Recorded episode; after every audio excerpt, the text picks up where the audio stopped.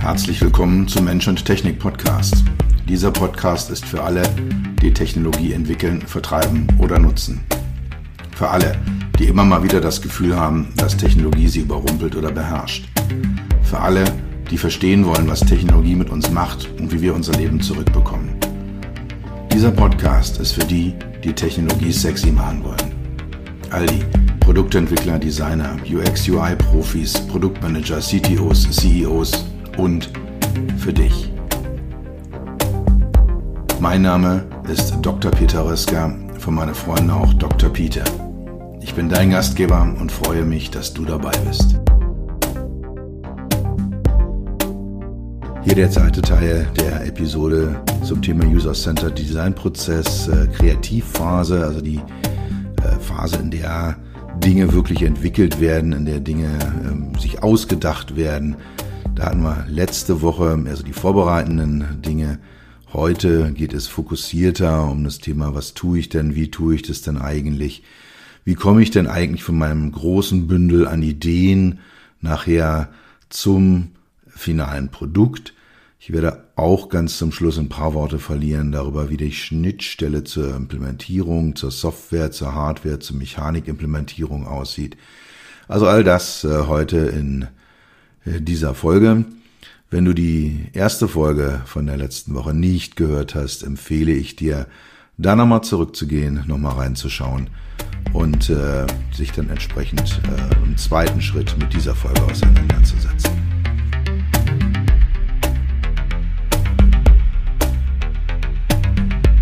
Gut, wenn man das gemacht hat, äh, dann steigt man äh, auch nach den Kreativitätsaktivitäten, äh, die, die gelaufen sind, in die Kernkonzeptentwicklung ein.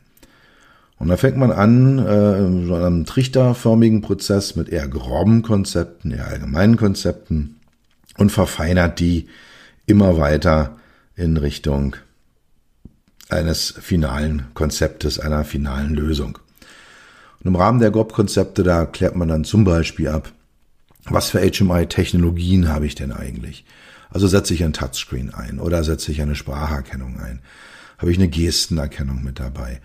Habe ich äh, irgendwo ja Knöpfe, Slider, Buttons, Drehregler, was auch immer. Also die ganze Thematik, was habe ich denn eigentlich? Wird sehr häufig auch durch die Historie bestimmt, wird sehr häufig auch durch die Art der, der Produkte bestimmt, ist häufig auch schon festgelegt. Also ich habe beim Klienten häufig dann die Situation, ja, wir wollen unser Tastenfeld durch ein Touchscreen ersetzen. Röska, mach uns doch mal da eine schöne HMI raus. Und äh, also wie gesagt, da hat man häufig Randbedingungen, auf die man trifft. Im Idealfall hat man die nicht sondern kann dann wirklich anhand der Persona sagen, hm, kommt denn diese Persona in diesem Szenario mit einem Touchscreen wirklich ordentlich zurecht oder brauchen wir da was anderes? Das ist so der Idealfall. Häufig aber gerade, wie gesagt, was die Technologien angeht, gibt es so eine gewisse Richtung oder eben auch sogar schon eine komplette Festlegung. Ja, und dann klärt man ab, was wird zum Beispiel wo angezeigt, wenn man gerade mal mehrere Instanzen hat, also im Auto ein Clusterinstrument hinterm Lenkrad, also den sogenannten Tacho. Dann hat man im äh, Center Stack was, also so dieses äh, Navigationsdisplay oder Infotainment-Display. Ja, vielleicht noch ein Head-Up-Display dazu. Und da einfach mal so diesen ganzen Real Estate, dieses ganze, ganze Grundstück, was man da so hat, aufteilen und sagen, was wird denn eigentlich wo angezeigt und damit verbunden, was wird denn eigentlich wo manipuliert. Habe ich da ein Lenkradstellteil im Auto? Habe ich eine Spracherkennung? Habe ich da irgendwie einen Drehdrückregler, Drehdrücksteller, den ich habe? Habe ich ein Touchscreen? Äh, wie beeinflusse ich eigentlich den Inhalt des Head-Up-Displays? Also solche Fragen werden dann diskutiert und, und geklärt. Was wird wie angezeigt? Ähm, mache ich da eine Zahl hin? Mache ich da einen Zeiger hin? Mache ich da einen Balken hin? Ähm, ja, wie, wie wird halt eben auch manipuliert? Ähm, mache ich das Ganze jetzt über so ein Touchscreen? Erlaube ich dann halt eben auch so diese typischen Touchscreen-Interaktionen mit Swipen, Wischen, Zoomen? Oder mache ich das Ganze mit äh, Lenkradstellteilen? Habe ich dann da irgendwelche Wippen? Habe ich da äh, Joysticks drauf sitzen? Wie auch immer. Und dann, wie sieht so eine Interaktion eigentlich aus? Also wenn ich jetzt einen konkreten Use Case habe, wie läuft denn der ganz grob ab? Ja, was machen denn die Leute? Also mache ich da erstmal irgendwie einen Klick auf dem Touchscreen und dann bin ich auf irgendeinem Hauptbildschirm und dann äh, gehe ich in irgendwie zweite, dritte, vierte Untermenü rein oder gibt es da andere Möglichkeiten, entsprechend was zu lösen? Dann, wenn ich verschiedene Rollen habe, wie ändert sich das für die Rollen? Und äh, dann halt eben auch immer die Frage, wie stellt sich eigentlich meine HMI-Landschaft dar? Klar, wenn ich jetzt einfach nur einen Bildschirm habe, einen Touchscreen habe, mit, äh, weiß ich nicht, 10 äh, Zoll Bildschirmdiagonale und sonst gar nichts, dann ist das geklärt. Wenn ich jetzt aber zum Beispiel fünf Bildschirme nebeneinander habe, äh, was ist der Hauptteil, was ist meine Hauptinteraktionsinstanz, was sind Nebeninstanzen, was machen die, warum sind die da, wofür sind die gut. Also das sind so Dinge, die man im Rahmen der Gruppkonzepte klärt. Wie macht man das? Wie arbeitet man bei der Erstellung von Grobkonzepten? Ich bin ein großer Freund äh, des Mantras Think on Paper, also denke auf Papier. Einfach mal ein Blatt nehmen, was aufskizzieren, ein Wireframe machen, einfach mal sagen, so könnte es aussehen. Äh, einer meiner Klienten hat in äh, seinen äh, Meetingräumen, fand ich völlig faszinierend, immer mindestens eine Wand, eine große, lange Wand, komplett in Glas und dazu entsprechende Stifte rumliegen, mit denen ich dann auf Glas äh, malen kann, schreiben kann. Und da kann man sich dann wirklich hinstellen und kann dann zu dritt, zu viert vor so einer Glaswand stehen und mal so einen Menübaum aufzeichnen. Oder so ein Fahrzeugcockpit mal eins zu eins hinmalen, um dann zu sagen, pass mal auf, da können wir was machen, da können wir dieses machen. So kann das Ganze gehen. Dann äh, ja auch alle anderen Interaktionsinstanzen kann man dann entsprechend eins zu eins oder sogar anderer Größe noch darstellen. Und äh, ja, wenn das mit so einem, so einem abwischbaren äh, Stift da drauf gemalt ist, kann ich sofort wieder wegnehmen, kann nochmal was anderes denken, kann zwei oder drei nebeneinander machen, kann die vergleichen miteinander. Also das ist eine super Sache. Da sollte man sich nicht zu früh, das ist äh, definitiv auch die Message jetzt äh, dieses Abschnitts, den ich hier habe nicht allzu früh auf äh, PC-basierte Tools, auf, auf Rechner-basierte Tools stürzen. Die limitieren einen dann doch in seiner Kreativität, in seiner Flexibilität, äh, in seiner, in den Möglichkeiten, die man, die man sich schafft. Häufig ist Text erforderlich, äh, einfach was schriftlich niederzulegen. Handskizzen auf Papier hatten wir schon. Dann sehr schön Paper- und Pencil-Prototypes also zum Beispiel, wenn man jetzt so einen Bildschirm hat, Interaktionsprinzip, äh, einfach auf dem DIN A4-Blatt äh, auf, oder auf zehn DIN A4-Blättern diesen Bildschirm skizzieren und dann da so eine Art Menübaum zu machen und sagen, okay, wenn ich jetzt oben links auf das Icon drücke, komme ich auf Blatt 3. Äh, wenn ich auf das Icon oben rechts drücke, komme ich auf Blatt 4 und das einfach mal auszulegen, auf dem großen Tisch auszubreiten, auch mit den ersten Mal, die ersten Male mit Nutzern zu diskutieren, zu sagen, hey, kannst du dir das so vorstellen? Ist das gut so? Das funktioniert äh, auch sehr, sehr schön. Dann das Thema Mindmaps. Da gibt's diverse Mindmapping-Tools, gibt's auch äh, Open Source, äh, die kann man sich einfach runterladen, installieren. Gibt sehr, sehr schöne Sachen. Ähm, einfach mal so eine Mindmap zu machen, also so ein Kernproblem zu definieren, Unterprobleme zu definieren oder eine Kernfunktion zu definieren und Unterfunktionen zu definieren und sich damit quasi auch schon einen, einen Menübaum zu erschaffen. Die erste Version eines Menübaums ist sehr, sehr häufig bei meinen Klienten eine Mindmap, die man zusammen erstellt hat. Gut, und dann Excel-Tabellen und handgemalte Wireframes. Zu Wireframes komme ich gleich noch, was es genau ist und was die können. Ja, und wenn ich dann mehrere Runden äh, Grobkonzepte gedreht habe, mich dann äh, über mehrere Schritte aus vielleicht drei oder vier Grobkonzepten mal so war eins ausgewählt habe, jawohl, das ist die Richtung, in die gehen wir, gehe ich dann in die Feinkonzepte rein. Und da mache ich dann das Wireframing.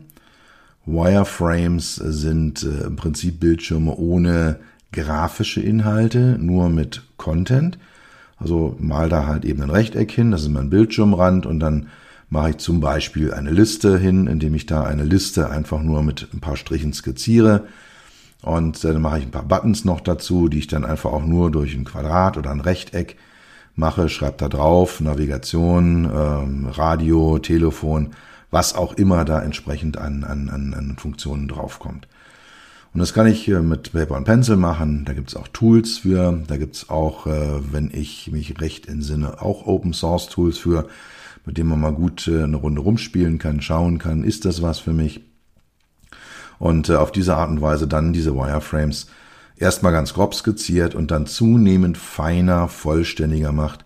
Und einige dieser Tools erlauben es dann auch einzelne Wireframe-Bildschirme miteinander zu verknüpfen, so dass ich dann dort auch eben eine Interaktion, einen Prozess, einen Menübaum abbilden kann.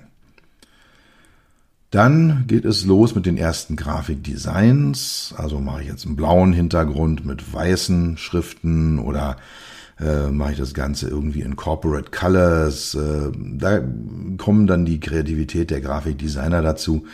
Auch die arbeiten sehr, sehr gerne in einem äh, trichterförmigen Prozess mit vielen Ideen anfangen und das Ganze in ein feineres Konzept runterbrechen. Dann definiert man genau die Informationsverteilung, die Menübäume werden gemacht, Interaktionen beschrieben. So ein Thema wie zum Beispiel das, das Back-Konzept. Also wie komme ich, wenn ich irgendwo in einem Untermenü gelandet bin, in dem ich nicht sein möchte, wieder zurück. Und dann kann man mit Prototyping beginnen. Das kann jetzt ein Papierprototyp sein, es kann aber bei Feinkonzepten auch schon ein, ein PC-basierter Prototyp sein, mit dem ich dann ähm, ja die ersten Nutzerstudien auch schon durchführe, mit dem ich dann auch zum Top-Management gehen kann, zum Produktmanager, zum Implementierer das mit denen durchsprechen kann. Und äh, ja, auf die Art und Weise dann halt eben die, die Mensch-Maschine-Schnittstelle äh, schon mal entsprechend vordefiniere. Das Ganze macht man mit Office-Tools. Photoshop spielt in dieser Rolle eine sehr starke Rolle. Diverse Prototyping-Tools, die es gibt. Es gibt inzwischen auch Implementierungstools, äh, die auch Prototyping erlauben, die auch mit einer gewissen Schulung es nicht Fachleuten erlauben, da etwas äh, zu implementieren oder einen Prototypen zu, zu entwerfen, den dann ein Softwareentwickler nehmen kann als äh, finale äh, oder als, als vorläufige Version für die finale Version. Gut, und dann hat man halt eben am Ende ein, ein, ein Feinkonzept, äh, mit dem man dann äh, ja das Produkt weitgehend definiert hat. Was man äh, über die ganze Zeit macht, ich habe es immer mal so hin und wieder erwähnt, ist aber ein, ein Kernteil des Prozesses und auch dafür wird es mindestens eine separate Folge geben, ist das Thema Usability Testing, Usability Gates, die man hat, also die Qualitätskontrolle. Zu schauen, äh, ich kann mir jetzt als Fachmann was vorstellen, was so ein, so, ein, so ein Endnutzer ganz toll findet und am Ende stellt man fest, hm, das war's nicht. Meine Zielgruppe hat an diesen Stellen oder auch im Gesamtkonzept ein enormes Problem, können wir so nicht machen, müssen wir nochmal zurück auf los und die ganze Sache mit den Informationen, die man aus den Usability Gates äh, äh, erwirtschaftet, äh, dass er mit denen dann entsprechend die, die, die den Prozess nochmal neu ansetzt.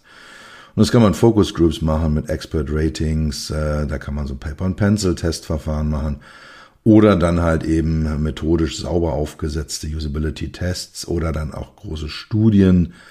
Wie gesagt, dazu gibt es eine separate Folge, mindestens eine. Ich vermute mal, das wird auf zwei oder drei rauslaufen, weil das Problem, Problem, nein, äh, das Phänomen Usability-Testing ist äh, super spannend, äh, ist ja auf eine gewisse Art und Weise auch sehr komplex und trägt enorm zum Projekterfolg bei. Gut, was liefert man dann am Ende? Also was hat man denn eigentlich in der Hand? Das äh, sind die Spezifikationen, äh, sind äh, häufig geschriebene Dokumente, verbale, grafische Beschreibungen der HMI-Lösung, die man entwickelt hat. Die Funktionen, Aufgaben, allgemeine Struktur wird dargestellt. Es sind da Wireframes in dem Dokument drinne. Es gibt Bildschirminhalte, Strukturen, die Menübäume, die Gesamtstruktur des Systems, Sortierung, Abläufe, Prozesse, also all das. Wie ausführlich, wie detailliert so ein Dokument ist und welche Form es genau hat. Ist es wirklich ein, ein, ein Word-Dokument oder ein PDF-Dokument Oder nehme ich andere Tools? Das hängt davon ab, was will der Klient, wie komplex ist die HMI, wie geht's danach weiter. Also da gibt's diverse Randbedingungen, an denen äh, man sich orientiert, wenn man halt eine Spezifikation erstellt. Äh, die einfachste, die ich je hatte, war so eine Handvoll äh, PowerPoint-Slides mit ein paar Informationen drauf, die mir ein Klient gesagt hat, das ist meine Spezifikation. Das größte, was ich je hatte, war für einen deutschen OEM, war damals noch beim Harman zu der Zeit. Da haben wir am Ende nachher ja, ich glaube, fünf Personenjahre reingesteckt und 1500 Seiten äh, niedergelegt. Wirklich dann auch ausgedruckt, in, in dicken Ordnern abgeliefert. Äh, das war, das ist auch schon, schon 10, 12 Jahre her. Äh, das war aber so das Aufwendigste, was ich, was ich äh, an Spezifikationen sie gemacht habe. Auch hier wieder abhängig davon, was ist es für ein Produkt, wie geht's weiter in der Entwicklung äh, gibt es zum Beispiel eben auch Sicherheitsinstanzen, Kontrollinstanzen, die sich das angucken wollen, bevor man in die Implementierung geht. Also was macht man da ganz konkret? Dann liefert man Grafiken, da sind die Grafikdesigns, das äh, sind häufig Grafiken, die dann zur Implementierung in Software vorbereitet sind. Das heißt, man hat die Gesamtgrafiken, man hat dann einzelne Elemente herausgeschnitten, die Grafiken haben Layers, das sind so, so Schichten in diesen Photoshop-Grafiken, die dann halt vom Software-Tool zum Beispiel als Hintergrund erkannt werden, zum Beispiel als Zeiger erkannt werden, zum Beispiel als Vordergrund, als Button erkannt werden und dann sehr, sehr einfach in so ein Software-Tool überführt werden können. Icons, Listen, Scrollbars sind dann entsprechend äh, ausdefiniert auf der grafischen Seite. Und äh, ja, das Ganze ist dann entsprechend vorbereitet. Da ist eine Schnittstelle da, in den aller, allermeisten Tools für die Implementierung von HMIs, dass man dort aus dem Photoshop, wenn die Grafiken vernünftig aufbereitet sind, in sehr, sehr einfachen Prozessen, zum Teil auch gestützt durch künstliche Intelligenz, ähm, diese Grafiken in Software überführen kann. Und dann äh, gibt es häufig noch die sogenannten Style Guides. Das sind generische Beschreibungen des HMIs, da gibt es zum Beispiel den Company Style Guide. Große Firmen haben so etwas. Äh, dann sind dann die Website und das HMI und die Plakate alle nach dem Company Style Guide gemacht. Da werden dann zum Beispiel die Company-Farben festgelegt und die Fonts und die Strichdicken und, und ähnliche Dinge. Das ist in so einem Company Style Guide dann mit drinne. Dann hat man die Produkt-Style Guides, äh, die sind dann dichter an der HMI dran. Und äh, ja, dann hat man halt eben so diese, diese gesamten Dinge, die generischen Dinge einfach mal beschrieben drinne. Und es kann sein, dass die vorgegeben sind, dass die bereits existieren oder dass man sie ableitet aus einer konkreten Entwicklung für zum Beispiel eine bestimmte Produktgruppe. Also wenn man sich jetzt sagt, ich habe jetzt für eine Maschine mit einem 7 Zoll Bildschirm eine HMI designt, macht man Style Guide, dann, empfiehlt, äh, äh dann, dann, dann äh, ist es die, die Entwicklung einer Variante mit einem 5 Zoll Bildschirm oder mit einem 10 Zoll Bildschirm aus der 7 Zoll Variante heraus deutlich einfacher, wenn ich da so ein Style Guide habe. Diese Style Guides schaffen Sicherheit, machen aber auch gerne mal unflexibel. Gut, das sind also die Dinge, die man abliefert als HMI-Team an ein Software-Team, ein Implementierungsteam, Spezifikation, die Grafiken im richtigen Format und die Style Guides. Dann geht es in die Implementierung rein. Dazu nur zwei, drei Worte noch. Äh, das sind Teams, die, äh, also ich mache ganz bewusst immer zwischen dieser Erschaffensphase und der Implementierungsphase diesen Cut. Das machen andere nicht, die sich das äh, Thema HMI-Prozesse, User-Centered Design-Prozess genauer anschauen, die darüber reden, die darüber ihre Gedanken haben. Ich mache es deswegen, weil dort im Allgemeinen ein Wechsel des Teams stattfindet. Also aus einem HMI-Team heraus, was, wie gesagt, aus Psychologen, Grafikdesignern, Linguisten, Biologen, äh, technischen Redakteuren besteht, hin in ein Team, was sehr, sehr viel technischer orientiert ist, also Softwareimplementierer, Betriebssystementwickler und so weiter und so fort auch äh, ja, äh, Mechanical Engineers, also Maschinenbau, mechanische Ingenieure, die dann so Feinmechanik für Taster und Schalter entwickeln. Also sind einfach andere Menschen. Ist ein anderes Team. Und deswegen mache ich diesen Cut immer zwischen Erschaffen und Implementierung. Die Rolle des HMI-Teams endet nicht äh, mit der Ablieferung von Spezifikationen, Grafiken und Style Guides, sondern man klärt halt dann zum Beispiel die technischen Rahmenbedingungen miteinander ab. Dann äh, ja, kann man die Toolauswahl unterstützen. Ja, Profis sind die vorgegeben. Wenn nicht, dann kann man als HMI-Team da auch nochmal seine Meinung zu äußern. Dann gerade in großen, komplexen Projekten gibt es immer wieder Spezifikationslücken. Die kann man füllen. Keine Spezifikation ist komplett. Man äh, sollte da halt eine Person, zwei Personen, je nach Projektgröße, vorhalten äh, im HMI-Team, die für ein bestimmtes Produkt, für ein bestimmtes Projekt einen Ansprechpartner darstellt und sagt, oh ja, da haben wir vergessen, auf dem 37. Unterbildschirm das und das zu definieren. Entweder machen wir so und so wie auf dem anderen Bildschirm oder wir spezifizieren das nach ähm, oder halt dann auch einfach erklärt, wie jetzt bestimmte Dinge gemeint sind. Und was dann kommt, äh, ist Testen, Testen, Testen. Wie gesagt, zum Thema Usability Testing mindestens eine separate Folge. Und am Ende, dann nach unter Umständen mehreren Jahren Arbeit, fliegt so ein Produkt. Und das kann ich aus vielen Projekten, die ich in diversen Kontexten gemacht habe, mal sagen. Das ist ein super spannender, super schöner und auch teilweise sehr, sehr emotionaler Moment, wenn dann das Produkt, mit dem man sich intensiv über Jahre hinweg auseinandergesetzt hat, auf den Markt kommt.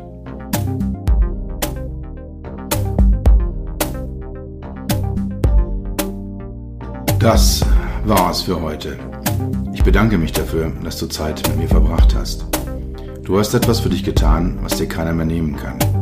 Für einen weiteren Austausch findest du mich auf LinkedIn und auf meinen Webseiten www.peter-rösker.com Rösker mit OE und SS oder unter www.beyond-hmi.de. Bis zum nächsten Mal, pass auf dich auf und bleib gesund.